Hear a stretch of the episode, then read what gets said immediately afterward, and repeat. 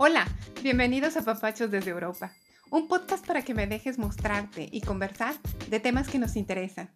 Desde mi perspectiva y la de algunos invitados, te llevaré por lo interesante y diversa que puede ser la vida en Europa. Aquí encontrarás información, anécdotas e historias con un toque de mi experiencia viviendo aquí.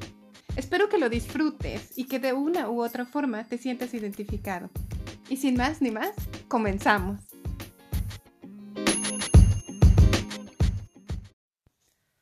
Hola, ¿qué tal? ¿Cómo están?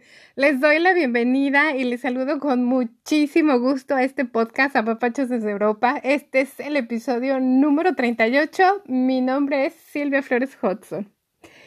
Y bien, pues en breve será 8 de marzo, el Día Internacional de la Mujer. Así que sé muy bien que este episodio les va a venir al corazón a muchas de nosotras y en especial a todas aquellas que somos migrantes. Sí, el día de hoy nos vamos a sentir sumamente identificadas o, identificados también, claro, al abordar el tema de la búsqueda de trabajo en el país nuevo, ese al que me decidí migrar. Pues bien, siendo muy honestos, los retos por los que atravesamos son dobles o triples en muchos de los casos como migrantes, a diferencia de lo que estaríamos encontrándonos en nuestro país de origen por causas, algunas de ellas ya de por sí muy obvias, como pueden ser la cultura, el idioma o los grados académicos en el nuevo país.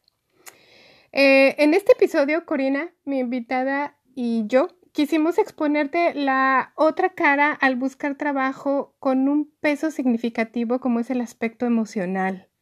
Y es que muchas veces esto precisamente resulta ser el parteaguas o la base principal para la búsqueda de empleo para trabajar y, obviamente mantenerlo. Y es justamente la mentalidad con la que podamos ver esa nueva oportunidad de vida laboral. Que si bien es diferente, no debe ser, o más bien no tiene que ser una significativa mala experiencia. Al contrario, quizá muchas veces es el renacer de una nueva pasión. Bien, pues hoy vamos a reconocer y conocer un poco quizá de lo que representa sentirnos limitados en la búsqueda de trabajo así como la motivación para iniciarnos a obtener eso que queremos y nos merecemos, reconociéndonos y valorándonos a nosotros mismos como el más grande tesoro en esta búsqueda. En los próximos minutos van a conocer a Corina Hernández. Ella es venezolana, radica actualmente en Trinidad y Tobago. Es estratega, coach de vida, de carrera profesional y vida para migrantes y sus descendientes, expatriados y personas de diversos grupos culturales y étnicos. Corina tiene más de 15 años de experiencia en recursos humanos y manejo de negocios. Tiene una maestría y especialización en liderazgo gerencial, además de un par de certificaciones fresquecitas, recién obtenidas que van a escuchar en la entrevista. Y bueno, aunado a todo esto, obviamente es, como lo han escuchado, migrante. Tuvimos ella y yo una charla muy motivacional, en verdad. Espero que, que, la disfruten tanto como yo y va dedicada en especial a todas las mujeres maravillosas en el mundo. Así que bueno, pues los dejo con esta preciosa charla y adelante.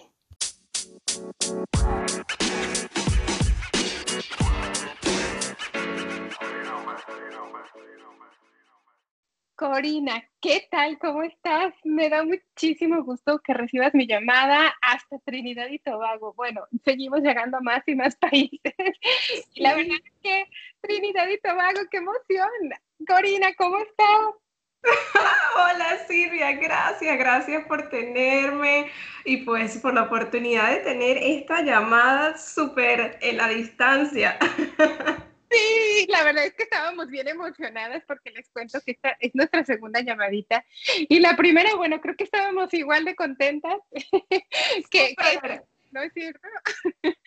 y, ay, Corina, pues te repito, muchas gracias, gracias por tomar la llamada y quiero de verdad, estoy muy intrigada con mi primera pregunta, que es normalmente la que hago a todo el mundo, pero en tu caso, tu respuesta me va a ah. sonar muy interesante, Corina. Cuéntame, por favor, tú eres migrante y cómo y por qué es que estás en Trinidad y Tobago, que debe ser precioso.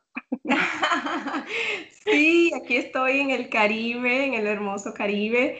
Este, bueno, mi historia más o menos empezó en el 2009 yo quise pues irme afuera a, estudiar, ¿ok? Eh, pues digamos como todo profesional para, para mejorar mi desarrollo profesional y personal. Y eh, bueno, entre varias opciones decidí venirme para acá. Tenían un buen plan de estudios para el, para el estudio de inglés y pues me vine. Estudié aquí varios meses, me devuelvo a Venezuela porque yo soy venezolana. Este, y bueno, allá, porque yo tenía pues mi trabajo, mi empleo al que ir. ¿Y qué pasa? Que cuando yo estuve estudiando aquí, pues conozco a mi actual esposo, que después se convirtió en mi esposo, pero lo conocí y luego, bueno, este, estuvimos, digamos, como que eh, para, para, acá y para allá, y bueno, en, eh, después decidí pues venirme a, a vivir para acá Ok, y ya desde el 2011 pues empecé digamos como que mi carrera profesional. Aquí en Trinidad y Tobago eh, y pues me fui diversificando a, varias áreas profesionales para luego digamos como que enfocarme en el área de recursos humanos y este, planeación estratégica y organizacional. Así terminé aquí. Vaya que entonces eh, el amor de alguna forma jugó un papel importantísimo para tu decisión de vida y para, pues sí, para desarrollarte precisamente por allá. Y sorprendentemente, Corina, es que de verdad yo, yo he leído, pues eh, sí, algo bastantito sobre ti y, y veo que efectivamente tú eres migrante tú de alguna forma en tus estudios en otro país te fuiste adentrando poco a poco también con tu experiencia a esto de lo, pues digamos, de lo laboral, al reclutamiento, a, la, las estrategias inclusive de selección, por lo que he leído. Y, y bueno, estás pues empapada totalmente de lo, que, de lo que estamos abordando el día de hoy. Por eso Mm, vamos a entrar de lleno en, esto que a nosotras como mujeres y en realidad como migrantes y como muchas personas nos, nos hacemos la pregunta de, ¿es difícil, Corina? ¿Puede ser difícil la búsqueda de empleo cuando uno es migrante? Mira, Silvia, a mí me gusta más usar la palabra diferente. No es difícil, es diferente. ¿Y qué pasa? Que tiende a verse como difícil porque cuando generalmente las personas migran a otro país, uno migra también con la idea de que la búsqueda de empleo y la estrategia va a ser la misma que la de tu país natal. Cierto. Entonces, claro, llegas a este nuevo país y te das un tortazo cuando, cuando empiezas a, darte cuenta, pues, que, que no te llaman, que tu currículum, tu hoja de vida eh, está pues errónea. Eh, ¿Qué es lo que pasa? Que hay un tema, dependiendo de a dónde se vaya la persona, hay un tema cultural que hasta hay que tomar en cuenta en el momento de la entrevista. Y, y pues son muchos factores que, digamos, eh, juegan un papel importante en la búsqueda de empleo como inmigrante. Y esa es la razón principal, o es esa, digamos, como que no saber este, cómo abordar la búsqueda de empleo como inmigrante es uno de los principales motivos por los que las personas que migran o terminan haciendo un trabajo o, o sea, obteniendo un empleo que no tiene absolutamente nada que ver con lo que hacen o un empleo mal pagado, porque eh, agarran lo que consigue, pues, porque es difícil si no tienes las herramientas para hacerlo de manera estratégica e inteligente. Ese es el Entiendo. Eh, me, estás motivando diciéndome que no es difícil, Corina, simplemente es diferente y quizá no he manejado bien mis estrategias o, muchas mujeres o muchos migrantes no hemos manejado o no hemos sabido bien cuáles son nuestras herramientas eh, positivas para poder pues conseguir eso que, queremos o, o, inclusive para lo que estamos aptos y capacitados desde nuestro país de origen podría ser, ¿no? sí. Em, y disculpa que te interrumpa, Silvia, pero también eh, quería mencionar el tema de las creencias. Porque, ¿qué pasa?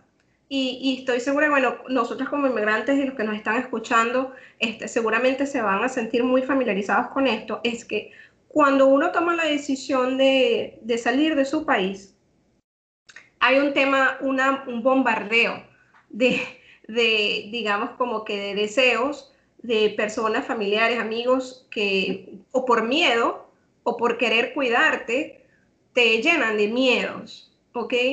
Este, mira, bueno, ay, no, ya eres inmigrante, bueno, mire, te va a tocar pasar trabajo, te va a tocar trabajar en lo que sea, em, no se te va a hacer fácil. Eh, este, ¿Y qué vas a hacer tú allá? Y vas a dejar tu vida en tu país y vas a tener que sacrificar todo. Y nos caemos y nos llevamos a ese, digamos, a ese, a ese hueco mental en el que, wow, nos da miedo. Y llegamos al país no solamente con las maletas físicas, sino con una maleta llena de miedos infundidos y propios, porque ya de por sí, o sea, el, tema de inmigrar ya es un, tema, digamos, eh, retador, ¿no? Eh, porque es un, cambio significante en la vida de una persona. Y si encima de eso tú le agregas todos los miedos de los demás que, digamos, como que se agregan, pues llevas exceso de peso y así llegas a ese país. Sí, y creo que dices algo que es una realidad y que de alguna forma en algún momento o en algún comentario de familiares o amigos lo hemos vivido, ¿no? El, el exacto, ese miedo que se te pasa a la, sí, hacia ti, ¿no? Y que en realidad muchas veces puede ser ni siquiera debido a la propia experiencia, sino a las sí, predisposiciones que, que ni siquiera han comprobado, ¿no? y, y nos las cargamos y nos las traemos y nos las llevamos hasta el lugar en donde, en donde va a ser el nuevo, el nuevo hogar, por así decir. Entonces, um, Corina, dime algo, ¿tú crees que esto como mujeres inmigrantes tenemos todavía mayores retos laborales debido a estas creencias, podría ser? O, o, o, muy aparte de las creencias, tenemos ya mayores retos laborales por ser mujeres inmigrantes. Sin duda los retos son mayores. Ya de por sí nosotros como, como mujeres, pues este, estamos trabajando en derrumbar muchas, muchas capas o lo que llaman el, el, techo de, de, vidrio, que, que, no nos permite de alguna forma o, o es un obstáculo para crecer profesionalmente. Y si tú le agregas el hecho de que también eres inmigrante, pues ¿Qué pasa? Que se aúna ya de por sí todos los retos como mujer, el tema de tener que probar aún más que tú te mereces de repente estar en ese cargo, que tienes que probar aún más tus, tus habilidades y tus conocimientos, porque claro, estás llegando a un país nuevo donde pues no, no te conocen, eh, no saben cuál es tu experiencia. Ya de por sí, a, cualquiera, tanto hombre como mujer, pues digamos como que toca, este, mira, yo soy capaz y demostrar esa, esa capacidad, ¿no? Pero como mujer hay que probarlo al doble. Y, y, eso, eso es un gran reto, eso es extenuante. y también, si a una, vamos a echarle entonces ahora más peso a la maleta, ah. eh, el, el, tema de las obligaciones morales y familiares. Mm, sí, sí es pesadísimo, ¿no? Es pesadísimo porque, digamos, eh, hay, hay muchas circunstancias. Hay, por ejemplo, digamos que tú te vas de tu país y tus padres siguen en tu país natal. Hay unas expectativas de, bueno, ah, Silvia se acaba de ir, ok, bueno, que consigo un trabajo buenísimo, entonces se llenan de todas estas expectativas de, y tú con la presión encima de, ay, Dios mío, entonces este, voy a fallarle a mis padres, a mis familiares, a mi esposo, o sea, a, o las personas que, que, digamos que de alguna forma eh, ponen en ti esa, esa, esa carga, además, y también está el tema de si estás casada y tienes hijos, entonces es, digamos, equilibrar eh, el el reto laboral y el personal. Eh, entonces, claro que es un, reto mucho mayor. Y, y, aunado a todo esto, me imagino que también entra esta disyuntiva profesional de uno misma y creo que también me pregunto, ¿tememos nosotras o tenemos tanto temor al fracaso laboral, cierto? Claro, porque es que, ¿qué pasa? Son todo un tema de creencias, ¿no? porque eh, especialmente en Latinoamérica crecimos con la creencia de que el trabajo es lo que nos define. eh, dónde trabajas, en qué empresas, qué cargo tienes, es, cuánto, cuánto ganas. Eh, crecimos con la idea de que eso es lo que te define. Y entonces, claro, si no, si no cumples o, adquieres esas expectativas, eh, si no las cumples, hay, hay un tema que te sientes fracasado. Sí. Y, y, nuevamente es por un tema de qué es lo que espera la sociedad de mí como persona y, y qué define qué es el fracaso laboral. Porque de repente para mí lo que es un fracaso no es igual para ti. ¿Ves? Entonces estamos en, constantemente en, en, un círculo, digamos, como que vicioso, porque estamos constantemente tratando de de validar eh, o de, encontrar esa validación externa, de encontrar esa aprobación y de, constantemente pues obtener aquello que es considerado como éxito o, o, de evitar aquello que es considerado como fracaso, especialmente en el área laboral. Claro, claro, y que quizá muchas veces ni siquiera hemos visto hacia adentro qué es realmente lo que nosotros sin esas creencias y sin estos ah, tantos miedos acumulados, quizá es realmente lo que queremos, ¿no? Ahora, em, esto te, te, lo iba a preguntar, pero creo que lo has contestado. O sea, el dinero, el estatus social, la perfección, los logros y la reputación, ¿son la felicidad, Corina, o representan esto solo el éxito laboral? Bueno, yo diría que representan el resultado de tu trabajo, mas no definen el éxito o la felicidad. Porque, y nuevamente, justamente lo que acabas de decir que es fundamental, es qué es lo que significa, cuántas veces nos sentamos nosotros a analizar qué es el éxito para mí o qué es la felicidad. De repente, para ti, el éxito simplemente está en tener una, un, balance entre tu vida personal, laboral y, tu estilo de vida. Y de repente para otra persona es el dinero. Y de repente para otra persona es simplemente cuántas personas ayudan durante el día. O sea, son tantos factores que cada uno pues nos define. Y eso es una de las cosas con las que eh, eh, yo trabajo con las personas, es hacerse esas preguntas porque es que si no, estamos como, como los hamsters, ¿sabes? En una constante búsqueda, en una constante búsqueda. Y entonces, ajá, eh, estás en un puesto, digamos, obtienes la promoción que querías. Y entonces estás allí y entonces todavía hay un vacío. Entonces déjame ir por más. Y llegas al más y todavía estás, sientes esa, ese, ese vacío dentro de ti. Y te dan más dinero y tienes más estudios y tal, y todavía hay un vacío dentro de ti. Y es porque constantemente estamos buscando, digamos, obtener lo que la sociedad nos ha dicho que es lo que tenemos que hacer. Y, no, y, muy pocas veces nos sentamos a analizar qué es lo que yo quiero hacer. Exacto. Eh, Exacto. ¿Cómo quiero yo vivir mi vida? Eh, que eh, una de las, de las, cosas que yo incluyo, digamos, es no solamente el tema de la estrategia y la mentalidad, es ¿Qué te motiva? ¿Qué te gusta hacer?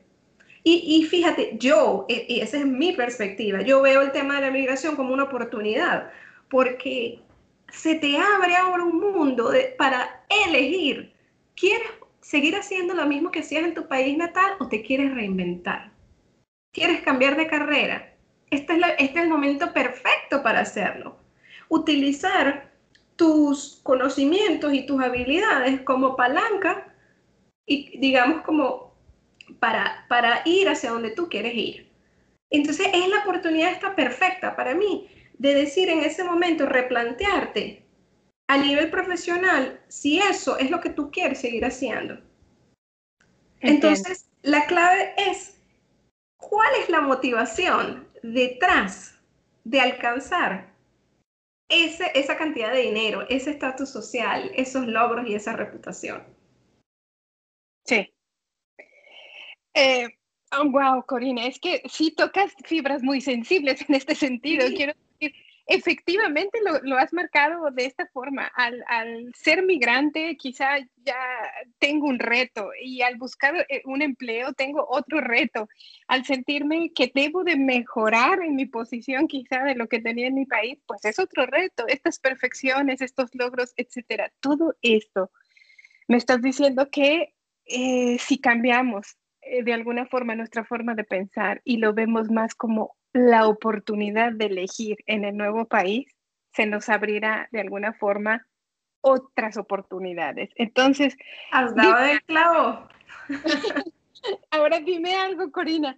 Todo esto anterior que mencionamos, estos, estos retos, por, así decirlo, es lo que se le llama el agotamiento laboral y nos afecta como, como migrantes. ¿O en qué sentido? Nosotros mismos ya estamos agotados laboralmente. A nivel general, el, agotamiento laboral es un, es un, tipo de estrés, ¿ok? Que está relacionado específicamente con el trabajo, ¿ok? Pero que también incluye el agotamiento físico o emocional, ¿ok? Que está asociado a, una falta o una, a una ausencia de, de la sensación de logro y la pérdida de identidad personal. Entonces, ¿qué pasa? Eh, que no solamente el agotamiento es físico, como muchas personas este, de repente piensan, ay, no he dormido, es que tengo tanto trabajo, no duermo. Está el tema del, agotamiento emocional, en el que tú puedes estar durmiendo ocho horas, pero si estás constantemente en un estado, digamos, eh, eh, emocional bajo, también te afecta, digamos, ese, ese agotamiento. Y como inmigrantes, pues va al doble. Va al doble porque eh, básicamente lo que acabas de mencionar, tener que estar constantemente, eh, digamos, eh, validando, estar constantemente probando que somos, que somos buenos y a eso aúnale entonces el tema de, mm, el tema de, de, de la parte económica, ¿ok? los gastos que tienes como inmigrante, que tienes que pagar alquiler, que tienes tus gastos, que obviamente tienes, de repente estás viviendo con tus ahorros. Entonces, eh, y que se entiende que de repente tú llegas a ese país y dices, bueno, mientras tanto yo voy a trabajar haciendo lo que sea, mientras yo consigo este, el, el empleo que yo estoy buscando. Pero mientras eso sucede, hay también, digamos, un, un, un choque eh, estamos hablando de un choque cultural y estamos hablando de un choque laboral también, porque, wow, o sea, ahora tengo yo que acostumbrarme, digamos, a, este nuevo eh, eh, empleo que, nunca pensé que iba a ser en mi vida, pues. Sí. Este, ¿cómo, ¿Cómo hago con esto? y pues, y si tú le aunas a eso el hecho de o digamos el sentimiento, las emociones de la soledad. Claro. Porque, o sea, la soledad y el peso de tener que pretender que todo está bien cuando no lo está. Porque eso lo hacemos todos los inmigrantes. O sea, que de repente te llaman tus padres, tú te puedes estar cayendo pedacitos, pero tú estás bien. No, todo está bien todo está chévere, no, no, ha pasado nada, yo, mira, yo soy fuerte, yo estoy aquí, no quiero, de repente no quieres que, que, tus familiares se preocupen, o simplemente hay un tema que no quieres mostrar que, pues, que la estás pasando mal. Y, y, y, el tema de la soledad es muy fuerte, eh, especialmente al principio, cuando todavía no, digamos, no has hecho ese círculo de amistades, eh, pues eh, cansa, es muy agotador. yo, yo, digo que ese es el, el el nivel de agotamiento el siguiente nivel, que, que, solamente los inmigrantes pueden, pueden reconocer y sentirse, digamos, familiarizados, porque es otro, es otro tema.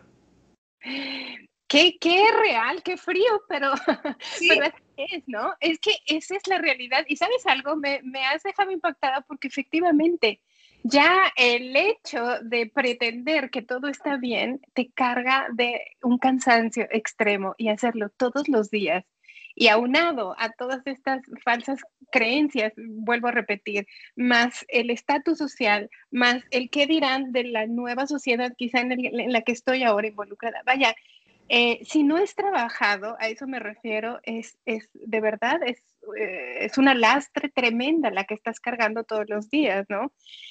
Sí, em, además que como en, a nivel general en Latinoamérica, Silvia, siempre nos enseñaron que nosotros los latinos siempre sonreímos y estamos felices. Cierto. No nos enseñaron a, a, procesar nuestras emociones. Y entonces también pasa que hay muchas veces que ni siquiera sabemos cómo pedir ayuda. Cierto, cierto. Ah, Corina, tengo una pregunta. Por ejemplo, en el caso en el que estoy en un trabajo, ya soy, ya soy una nueva migrante, una nueva persona en un nuevo país y he tomado eh, el trabajo que necesitaba para de alguna forma sobrellevar la situación, pero definitivamente no soy feliz en ese trabajo. ¿Se consideraría que he fracasado determinantemente como persona al no poder ser feliz en, en, un trabajo así? En lo absoluto. Pues este, esa, esa no felicidad básicamente es, es la emoción diciéndote que es hora de un cambio. Esa incomodidad que, que de repente puedes estar sintiendo en tu trabajo es simplemente tus emociones hablándote y diciéndote, es momento de hacer un cambio. Y sé que es súper difícil estar en, esa posición, pero fíjate, si cambiamos los lentes y nos ponemos los lentes de la oportunidad, es ahí cuando yo veo una oportunidad de oro para tomar las riendas ahora y fijar el rumbo a donde quieres llegar. No es, no has fracasado, la vida te está dando una oportunidad para hacer ese cambio que tú que en el fondo que tu alma sabe que necesitas y que quieres. Y que sí, va a requerir dedicación, va a requerir compromiso, em, invertir en ti, invertir en, herramientas, en educación, o de, lo, lo, que eh, dependiendo de las circunstancias requiera, sí. Pero los resultados que después se van a obtener no se comparan en nada con esa infelicidad que, la persona puede estar sintiendo en su trabajo. Entonces, en lo absoluto no han fracasado. Más bien es una oportunidad de oro. Ok, qué, qué, motivador, porque de alguna forma entonces nos dices que esto es como es la, llamada a probar algo diferente y a darte cuenta que el sentimiento está a flor de piel al decirte que no estás feliz en donde estás, ¿no?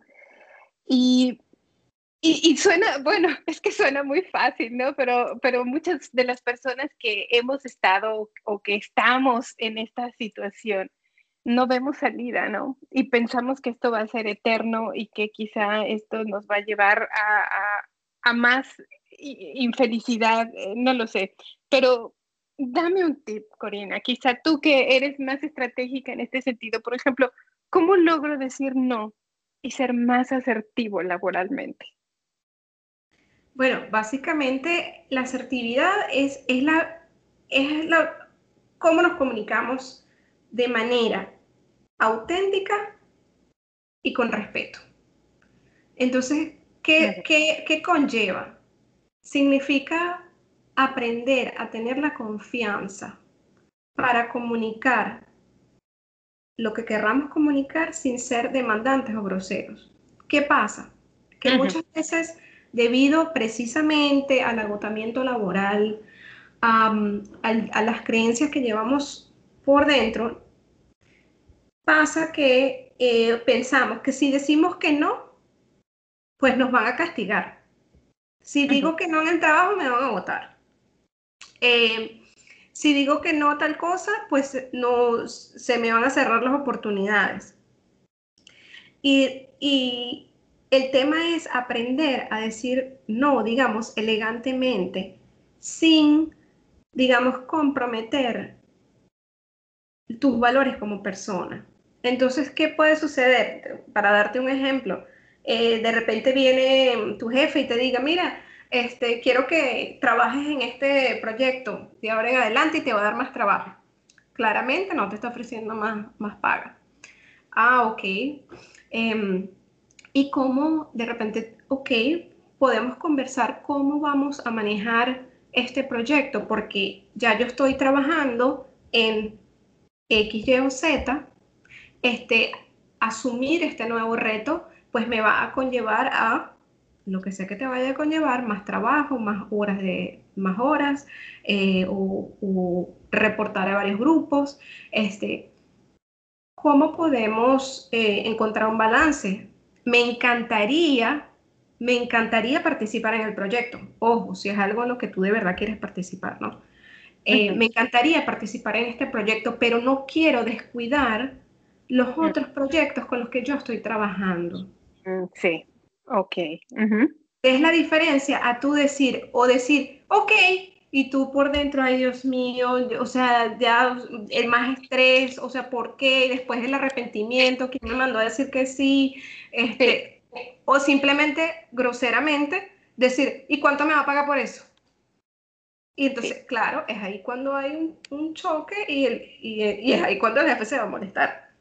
Ay, Corina, y qué, qué, interesante suena todo, porque si te das cuenta, mucho radica en esto que has dicho de las creencias y en el, en el mundo latinoamericano, bueno, nos han enseñado precisamente a eso, ¿no? Desde pequeños, quizá al acéptalo y da las gracias, ¿no? Aunque no te haya gustado. Eh, y da las gracias porque eh, te lo ofrecieron, ¿no? Pero muchas veces por dentro jamás se te preguntó si lo querías, ¿no? Eh, qué, importante lo que has dicho, porque el decir eh, de una forma eh, cordial y, bastante atenta, no, es también muy válido y estás honrándote también a tus propias decisiones, ¿no? Y a, a lo que tú quieres en realidad. Sí, y eso es importantísimo, Silvia, que no solamente esperar a que la otra persona nos pregunte si queremos hacer eso, porque es que en realidad esa pregunta nos la tenemos que hacer nosotros mismos.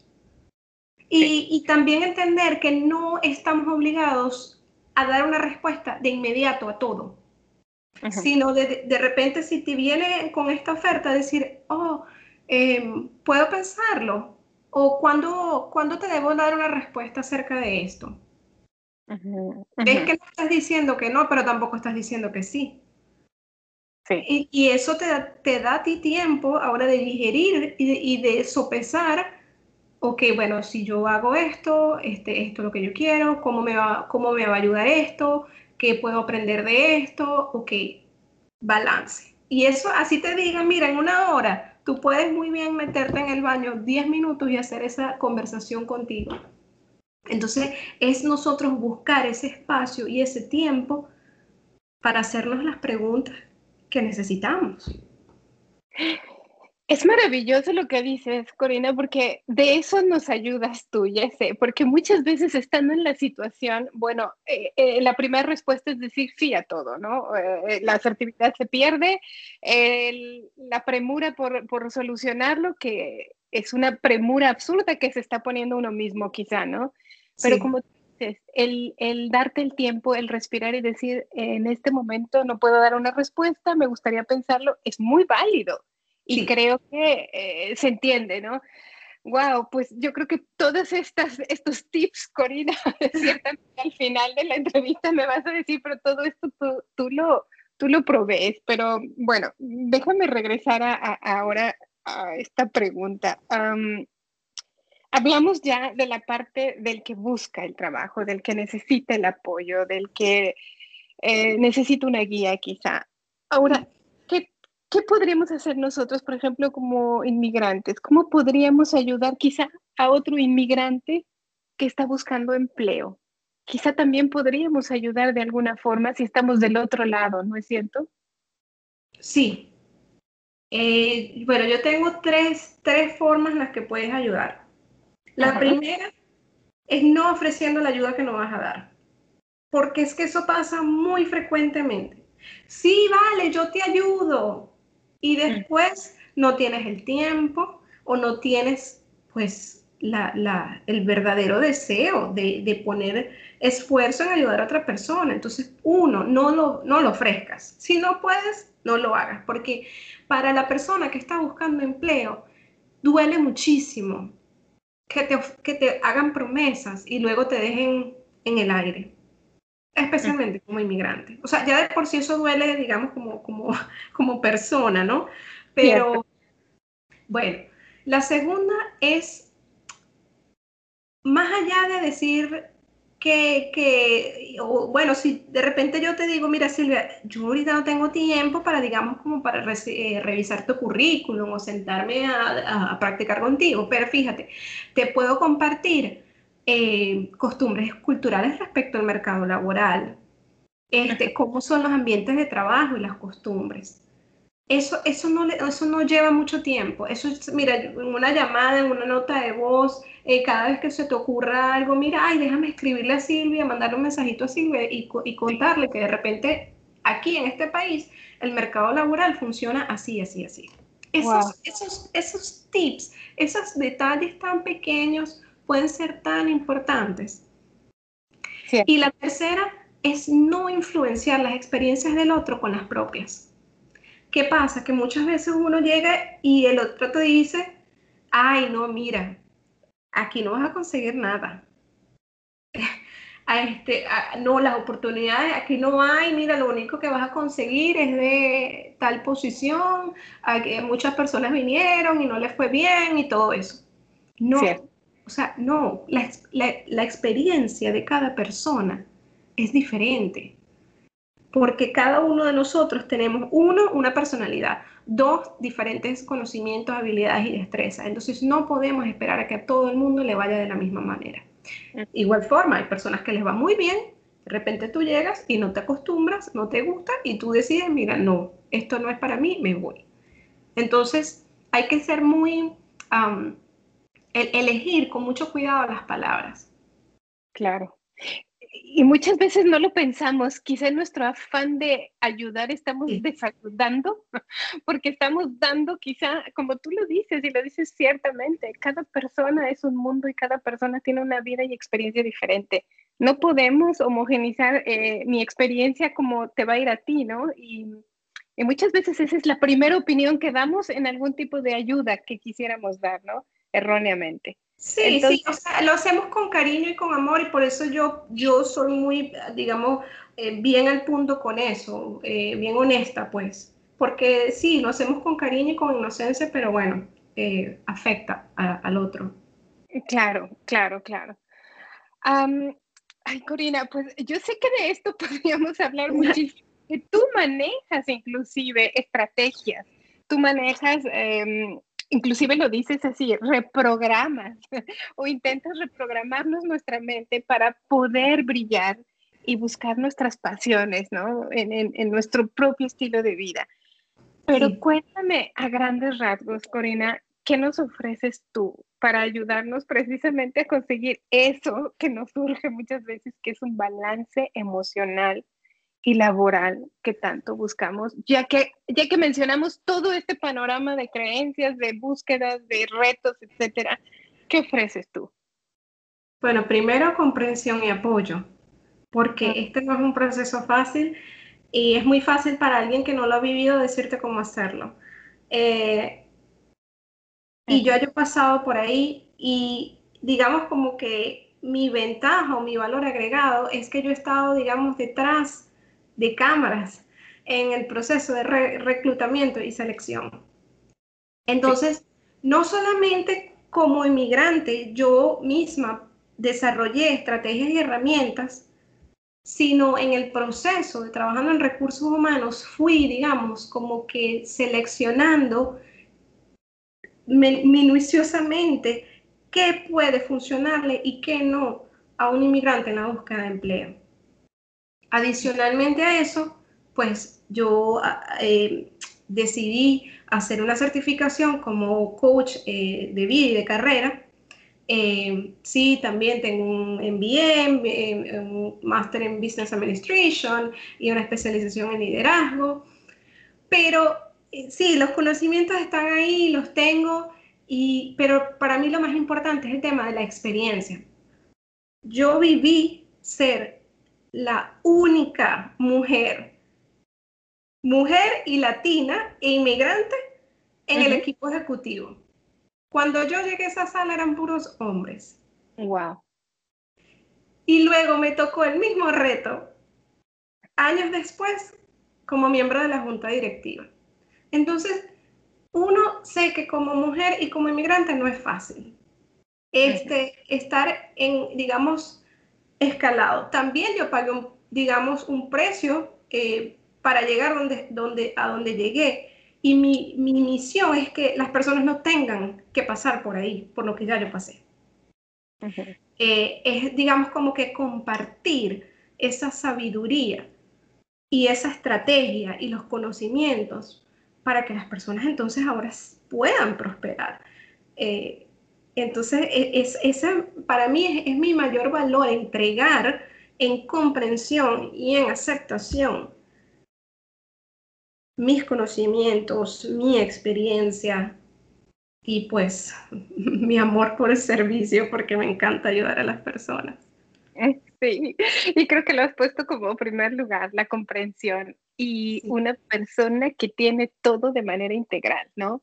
Que si yo me voy a acercar a ti siendo migrante, tú me vas a entender perfectamente bien cuáles son mis miedos, cuáles son quizá todo lo que traigo atrás de familia o de cultura, y si no exactamente al 100%, tienes ya una gran idea porque lo viste pasar con algunas otras personas que buscaban empleo en aquel momento, ¿no? Así que efectivamente, si nos escuchan, creo que estamos con la persona más indicada para que les pueda guiar, asesorar, empoderarlas, si es que realmente lo que quieren es buscar ese empleo que se merecen y al que estamos de alguna forma, pues tratando de hacerlo de una manera digna, ¿no? Eh, Corina, creo que creo que es tu caso. Lo has vivido en carne propia, todo lo que me has mencionado. Y sabes de qué estás hablando sin duda, ¿no? Así que tú entiendes en propia experiencia lo desmoralizante y lleno de presión que puede ser muchas veces el conseguir trabajo de, de manera emocional, ¿no es cierto? Sí, sí. Mi, mi idea es que básicamente las personas puedan hacerlo como se lo merecen. Ay, Corina, pues yo estoy segura que este no va a ser nuestro último episodio. Podemos hablar de muchas más cosas. Tú, yo encantada. Y, y, hablando de verdad, eh, en, manera de comprensión ante, ante la gente, bueno, pues estas, las puertas están abiertas siempre por aquí. Y, y bueno, dime solamente algo más. ¿Qué proyectos tienes tú en este momento o si la gente puede acercarse a ti, de qué forma hacerlo, dónde te podemos encontrar? Cuéntanos sobre, sobre tus proyectos a futuro. Eh, sí, bueno, estoy terminando el programa, el que he llamado el, el CSI, como el, el, el, show de televisión de investigación criminal. Eh, se llama Career Strategies for Immigrants, eh, estrategias de carrera para inmigrantes mi, idea es educar para empoderar, ¿ok? Enseñar a los inmigrantes a obtener no solamente un empleo, sino el empleo que quieren, que desean y que merecen. Entonces, ya estoy casi lista, me pueden encontrar en Instagram como arroba iflyhigh.co, co de Corina, eh, también mi página web www.iflyhigh.com Co. Eh, por supuesto, pues también comparto todas las herramientas y conocimientos porque yo todos los días estoy al día de lo que está sucediendo. Eh, todos los días estoy pendiente de los cambios en las plataformas, qué está pasando en LinkedIn, el tema del algoritmo, cuáles, cuáles cambios y cómo se están moviendo las empresas este, hoy en día. Y hasta a nivel de visado, estoy pues eh, también si me, si me quieren buscar por LinkedIn, me van a encontrar. Ahí comparto también muchísima información a nivel eh, profesional. En Instagram eh, me voy más con la parte como más de coaching, pero en, en, LinkedIn sí me pueden encontrar mucho más con la parte estratégica. ¿Ok? Y pues para mí es seguir aprendiendo y compartiendo esas herramientas y esos conocimientos para poder, digamos, seguir empoderando eh, y educando eh, a los inmigrantes, a los líderes, porque ese es, ese es el, otro, digamos, como la otra nivel, ¿no? Eh, primero, ok, consigo el trabajo que estoy buscando, chévere, pero ¿qué pasa cuando entonces vas subiendo la escala laboral? ¿Cómo manejas, cómo manejas ese crecimiento? y manejarlo en balance y en bienestar. Porque ¿qué pasa? Que muchas veces perdemos la cabeza y, entre, nos hundimos de, de, trabajo y pues ahí es cuando caemos en un desbalance emocional o físico. Y pues otra de las cosas que acabo de terminar es una, eh, me acabo de certificar como instructora de meditación y de yoga. ¿Cómo, cómo, ¿Cómo cabe todo esto aquí? Pues, ¿qué pasa? Que en medio de un proceso, ya sea de búsqueda, laboral, de cambio de carrera profesional o de crecimiento profesional, necesitamos estrategias que nos ayuden a mantenernos centrados, ya sea meditando, ya sea con, respiración. Entonces yo incluyo en mi, digamos, en, mi trabajo esas herramientas también, porque tú vas a, un, a una agencia de empleo y te dan el currículum y te lo arreglan y te dicen cómo hacer la entrevista, pero ¿y cómo, cómo trabajas el tema emocional en el proceso? No, no está, no hay. Entonces, para mí esa era una pieza que estaba faltando en todo el proceso y pues me metí de lleno por siete meses a hacer esta, esta certificación y pues estoy integrando todo, todo eso pues para que las personas puedan alinear el estilo de vida con los objetivos profesionales y sus pasiones. Que podemos encontrar todo en ti, de alguna forma. Claro, es opcional, es opcional. Al que, al que no le gusta el yoga también es válido, pero las herramientas están ahí para ti. Sí. hasta con, hasta con la vida en general. Eh, de repente, mira, estoy en este momento que me, me, me pasó con, con, alguien, estoy en la cima laboral, pero estoy vacía por dentro. Sí. Y, y empezamos con el coach de vida. Entonces, ah, eh, yo ofrezco lo, lo, que, lo que puedo con lo que sé, pero con mucho amor.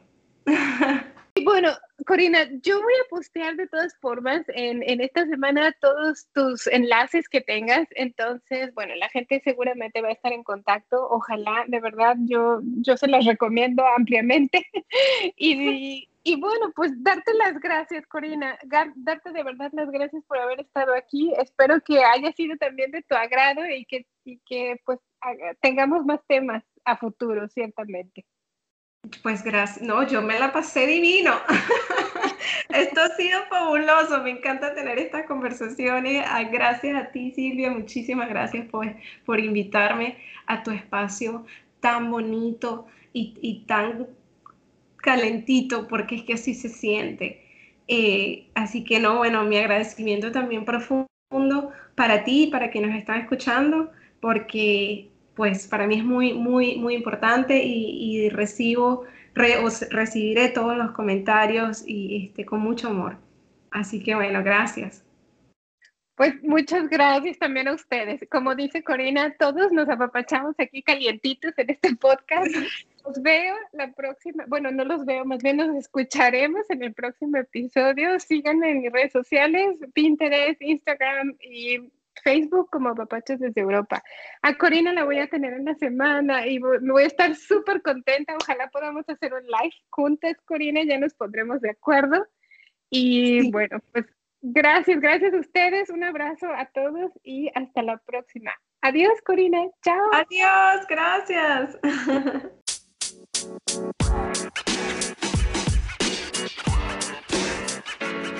know, man. You.